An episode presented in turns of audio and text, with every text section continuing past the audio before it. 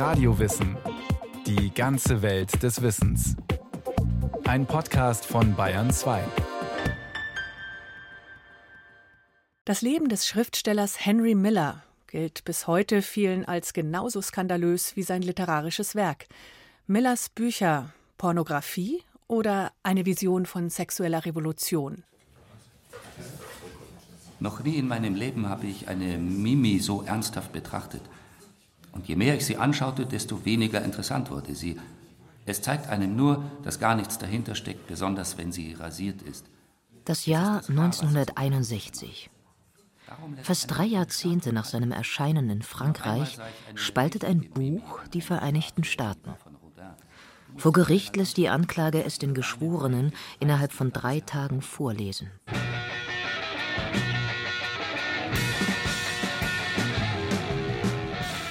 Latrinenliteratur. Henry Millers Tropic of Cancer. Wendekreis des Krebses. Atlanta, Buffalo, Chicago, Los Angeles, Philadelphia, Phoenix, Seattle, St. Louis.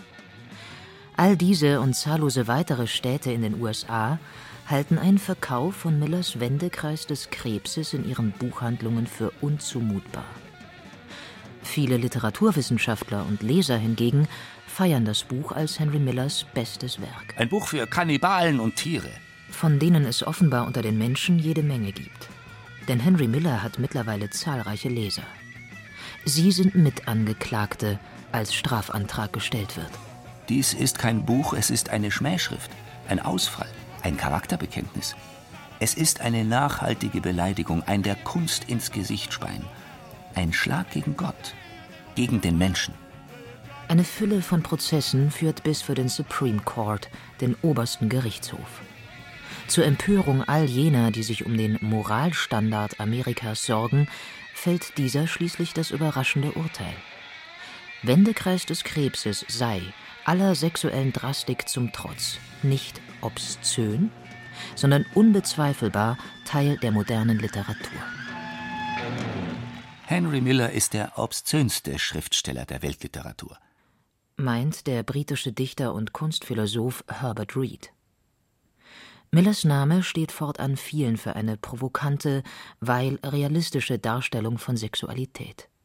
Henry Miller wird zum literarischen Sexperten. Seine Leserschaft hat ihren Geschmack offenbar in Bedürfnisanstalten ausgebildet, in denen geistig zurückgebliebene, verbrecherische Teenager Wörter mit vier Buchstaben an die Wände gekritzelt haben. Fuck, ja, es gibt sie in Wendekreis des Krebses.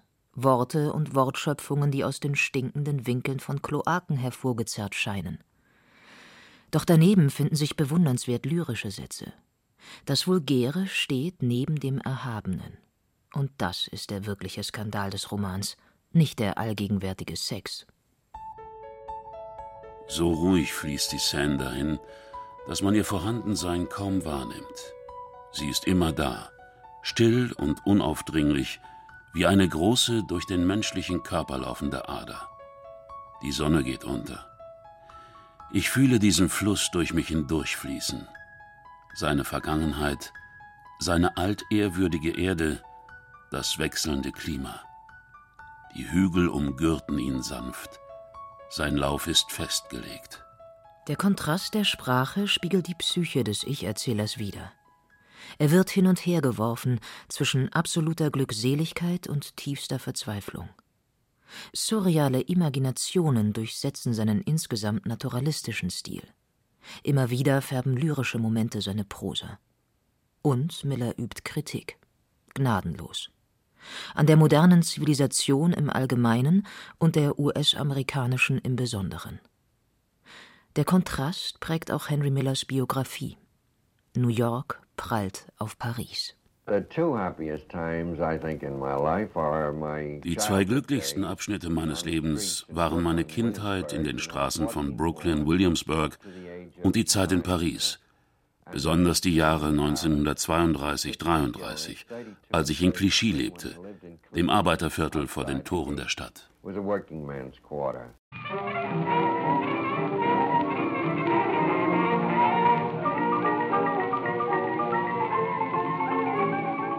Henry Miller wird am 26. Dezember 1891 in New York geboren. Dieses alte Drecksloch, in dem ich geboren bin. Mein Vaterland ist der 14. Bezirk in Brooklyn, wo ich aufwuchs. Der Rest der Vereinigten Staaten existiert nicht für mich. Little Germany, Klein Deutschland, nennen die New Yorker das Viertel damals, wegen der zahlreichen deutschen Einwanderer, zu denen auch Henrys Eltern zählen. Die Mutter, Luise, stammt aus Hessen, sein Vater, der Schneider Heinrich, aus Bayern. Die Erziehung jedoch, meint Miller, übernimmt die Straße. Wenn man auf der Straße geboren ist, so bedeutet das, dass man sein ganzes Leben umherwandert, dass man frei ist. Es bedeutet Unfall und Zufall, Drama, Bewegung. Es bedeutet vor allem Fantasie. Nach der Schule studiert Henry 1909 am City College von New York. Ganze zwei Monate. Die Schule ist eine grausame Art von Bestrafung und ohne jeden Nutzen. Es gibt nur einen Lehrer, das Leben. Henry nimmt stattdessen einen Job in der Finanzabteilung der Atlas Portland Cement Company an. Was ich bald leid war. Mein Vater gab mir damals Geld, um auf die Cornwall University zu gehen. Ich nahm das Geld und verschwand mit meiner Geliebten, einer Frau, alt genug, meine Mutter zu sein. Henry bricht aus dem Großstadtleben aus. Er geht in den Westen, um Cowboy zu werden. Schon wenige Monate später ist er zurück in New York. Musste meines Vaters Schneiderwerkstatt übernehmen, weil er nicht mehr imstande war, sein Geschäft zu führen. Lernte aber von der Schneiderei so gut wie nichts. Stattdessen begann ich zu schreiben. Nein, nicht über Sex. Millers erste Arbeit ist ein Essay über der Antichrist. Friedrich Nietzsches polemische Abrechnung mit dem Christentum. Auch wenn Henrys physische Flucht in den Westen scheitert, sein Geist ist schon lange ausgebrochen. Er sucht nach Denkwegen abseits der offiziellen Ethik und Moral und findet sie beim deutschen Philosophen Friedrich Nietzsche.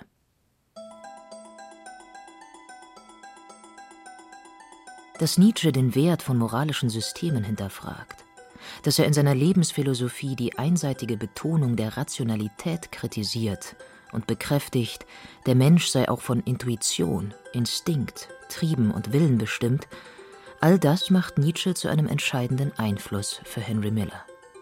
Dazu kommen Oswald Spenglers kulturphilosophische Weltgeschichte, der Untergang des Abendlandes, aber auch die Psychoanalyse – die Weisheitslehren Buddhas, Astrologie und Esoterik. Und Miller bewundert die Anarchistin, Friedensaktivistin und Feministin Emma Goldman. Wie viele emanzipierte Frauen sind mutig genug, zuzugeben, dass in ihnen die Stimme der Liebe ruft, ganz heftig in ihrer Brust klopft und drängt, um gehört und befriedigt zu werden. Henry Miller hatte sie 1913 während seiner Flucht in den Westen persönlich kennengelernt. Die wichtigste Begegnung meines Lebens. Denn Emma Goldman war nicht nur eine weltanschauliche, sondern auch eine politische Instanz. Sie forderte die Gleichberechtigung der Frau, lehnte jegliche staatliche Autorität ab, trat für Geburtenkontrolle, ebenso wie für Kriegsdienstverweigerung ein und faszinierte als elektrisierende Rednerin. Während sein Geist bereits frei, widerständig und anarchistisch die Grenzen auslotet, sieht sich Henry Miller in der Realität des Bürgerlichen gefangen. Ich glaube nicht, dass das, was man die Arbeit der Welt nennt, diese verherrlichte, alltägliche Arbeit, wirklich so wichtig ist. Es wäre viel besser, wenn man den Leuten sagen würde Seid faul, drückt euch, wo ihr nur könnt, seid Müßiggänger, genießt, entspannt euch, macht euch keine Sorgen. 1917, im Alter von 26, heiratet Henry Miller zum ersten Mal. Beatrice Silvers Wickens. Sie ist Pianistin. Ich hielt sie für ein gutes Mädchen, das meiner Ma gefallen würde. Aber nach der Hochzeit hatte ich schnell das Gefühl, ich lebe wieder bei meiner Mutter. Immerhin bewahrt die Ehe mit Beatrice Henry davor, während des Ersten Weltkriegs eingezogen zu werden. Er geht stattdessen nach Washington. Um in den Schreibstuben des Kriegsministeriums zu arbeiten. Ich sortierte die Post. In meiner Freizeit arbeitete ich ein bisschen als Reporter. In Millers Schilderungen erscheint seine erste Frau als puritanische Xanthepe.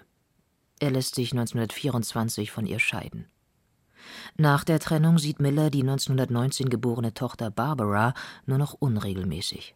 Einmal, als ich mit dem Kind auf einer schönen Anhöhe saß und zusah, wie die Kleine den Drachen steigen ließ, den ich ihr gekauft hatte, während Beatrice inzwischen allein in einiger Entfernung herumgeisterte, kam das Kind plötzlich zu mir her und legte mir die Arme um den Hals, begann mich zärtlich zu küssen, mich Papi, lieber Papi zu nennen und so weiter.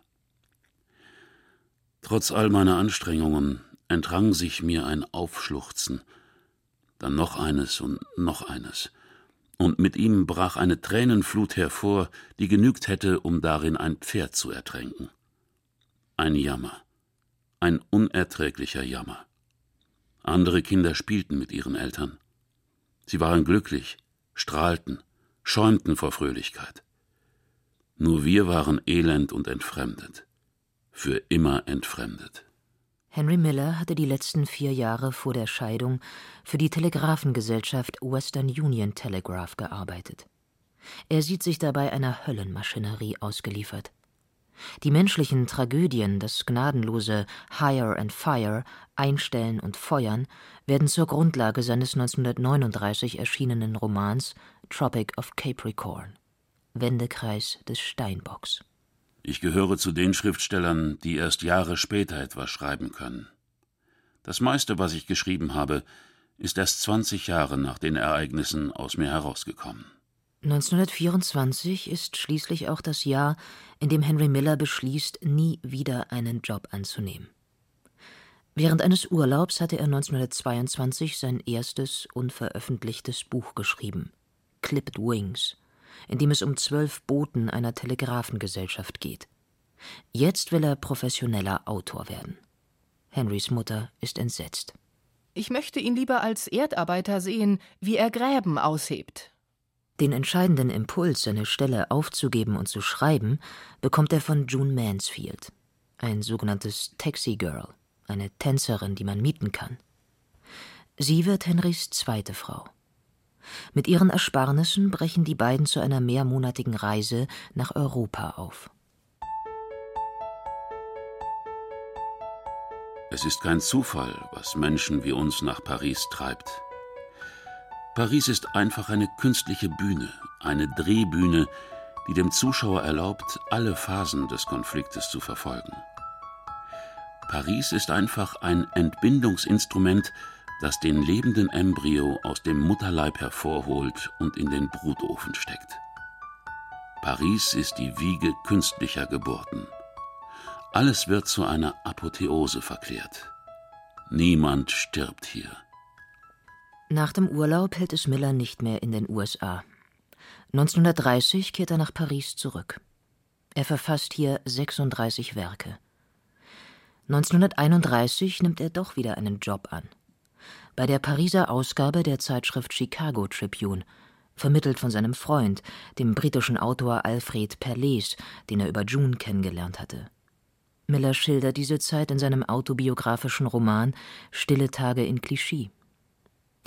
Hier wird die Geschichte der schreibenden Bohemians Karl und Joey erzählt, die wenig Geld haben und das Leben trotzdem in vollen Zügen genießen. Episodenhaft werden die sexuellen Erlebnisse der Protagonisten beschrieben. Auch in Stille Tage in Clichy ist der Kontrast schon Millers auffälligstes Stilmittel. Einer vulgären Macho-Perspektive stehen hier feinfühlige Charakter- und Beziehungsstudien gegenüber. Ich glaube, ich habe über Sex geschrieben, weil das so eine große Rolle in meinem Leben gespielt hat. Sex war immer das Dominierende. Um ehrlich zu sein, ich habe nicht viel über meine wirklichen Lieben geschrieben. Die Schönheit und die Geschichte der Stadt inspirieren Miller ebenso wie das Zwielicht, mit dem er auf Du und Du ist. Evening.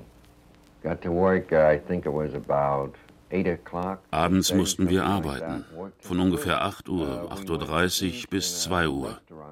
Dann gingen wir essen, in ein Restaurant in der Nähe, ein Bistro, wohin all die Prostituierten mit ihren Zuhältern zum Essen kamen. Wir aßen alle das Gleiche. Henry Millers Kontakte erschöpfen sich freilich nicht im Rotlichtmilieu, das er literarisch verarbeitet, sondern er verkehrt andererseits mit Künstlern, vorzugsweise den unkonventionellen.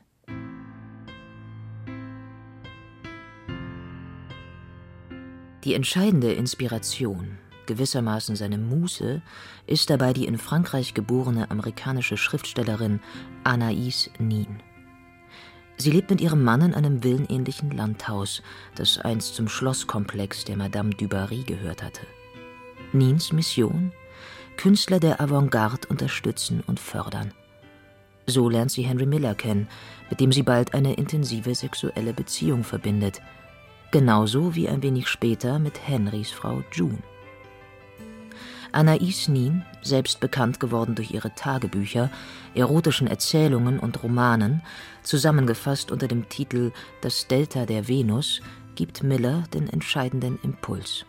Unsere Literatur ist, da sie sich nicht mehr in sterbenden Formen auszudrücken vermag, fast ausschließlich biografisch geworden. Es ist die Form des Tagebuchs, die Miller bei Nin zutiefst bewundert und die ihn schließlich zu seinem eigenen schöpferischen Es führt. Das sind keine Gedanken oder Gefühle mehr, sondern die rohe Essenz von Schmerz und Bosheit. Das Ganze ist wie ein blutiges Ausströmen, der Orgasmus eines Monstrums, bekränzt mit Schlangen und Juwelen, mit Galle und Arsenik. Es sind dementsprechend Millers eigene sexuelle Erfahrungen und seine eigenen philosophischen Erkenntnisse, die er in seinen in Europa entstandenen Werken niederschreibt. 1939 zieht Miller nach Griechenland. Das Resultat ist das Buch Der Koloss von Marousin, äh, mein Reise in Griechenland. Griechenland. Das bedeutet für Miller die innere Möglichkeit des Menschen, den heilen Ursprung, das natürlich Göttliche und damit zugleich die Antithese zu Amerika. Zur Rückkehr genau dorthin zwingt ihn allerdings der Kriegsausbruch. Ruhelos reist er zunächst durch die ihm verhassten Staaten, bis er sich 1944 für die nächsten 18 Jahre seines Lebens in der kalifornischen Küstenregion Big Sur niederlässt. Hier entsteht Millers Trilogie The Rosy Crucifixion Rosarote Kreuzigung, bestehend aus Sexus 1949, Plexus 1953 und Nexus 1960. Vor allem Band 1, Sexus, ist erneut ein Skandal und lange verboten. Die amerikanische Erstausgabe erscheint erst sieben Jahre nach Henry Millers Tod. Vielleicht habe ich einem Monstrum das Leben gegeben. Miller bleibt der gefundenen Form treu. Er beschreibt sein Leben zwischen Büchern und Betten. Schreiben und Sex. Das sind für ihn die elementaren Mächte, mittels derer sich die puritanische Gesellschaft Amerikas karikieren, mit deren Hilfe sich ihre lebensfeindliche Einstellung ertragen lässt. Das Obszöne hat alle Eigenschaften eines verborgenen Zwischens. Es ist unermesslich wie das Unbewusste selbst und formlos und fließend wie der Grundstoff des Unbewussten. Es ist das, was als fremd, berauschend und verboten an die Oberfläche kommt und uns festhält und lähmt, wenn wir uns in Gestalt des Narzissus über unser Bild im Spiegel unserer eigenen Bosheit beugen. Millers Werk hat auf seine Weise den Abgrund zwischen dem denkenden und dem nicht denkenden Menschen erfolgreicher überbrückt als der Joyce'sche Ulysses. Meint der berühmte englische Schriftsteller George Orwell. Ich schreibe, das ist das Wichtige. Nicht was ich schreibe, sondern dass ich geschrieben habe.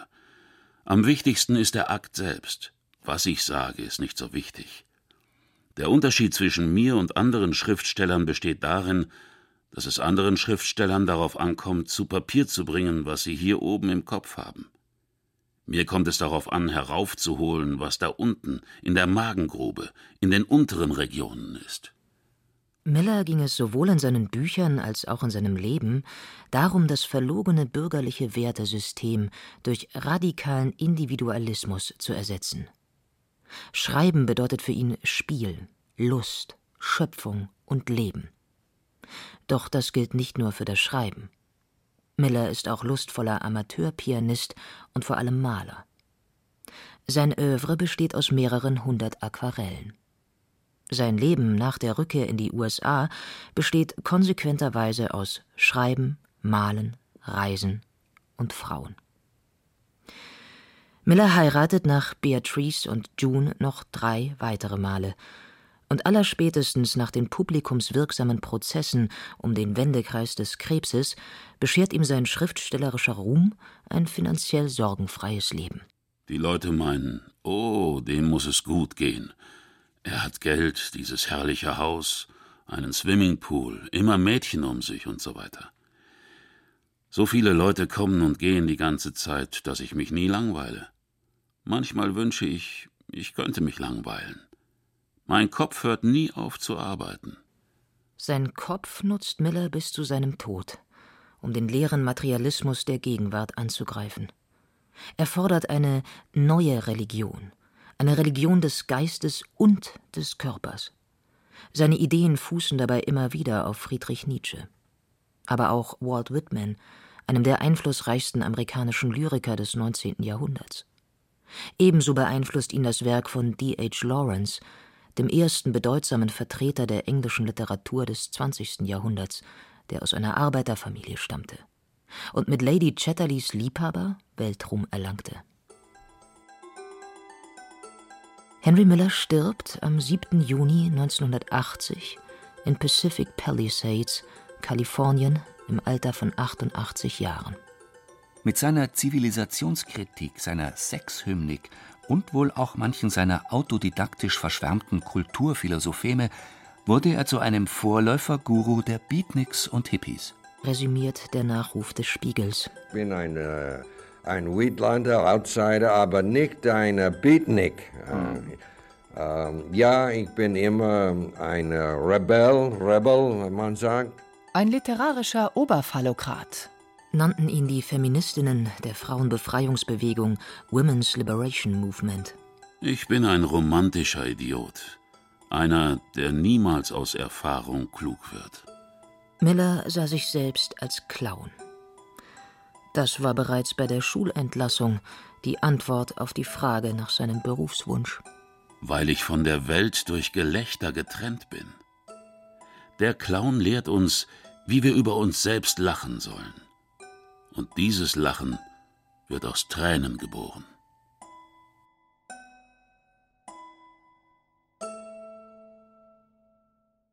Das war Radio Wissen, ein Podcast von Bayern 2. Autor und Regie dieser Folge Frank Halbach. Es sprachen Katja Birkle, Thomas Albus, Friedrich Schloffer und Diana Gaul. Technik Regine Elbers. Redaktion Susanne Pölchau.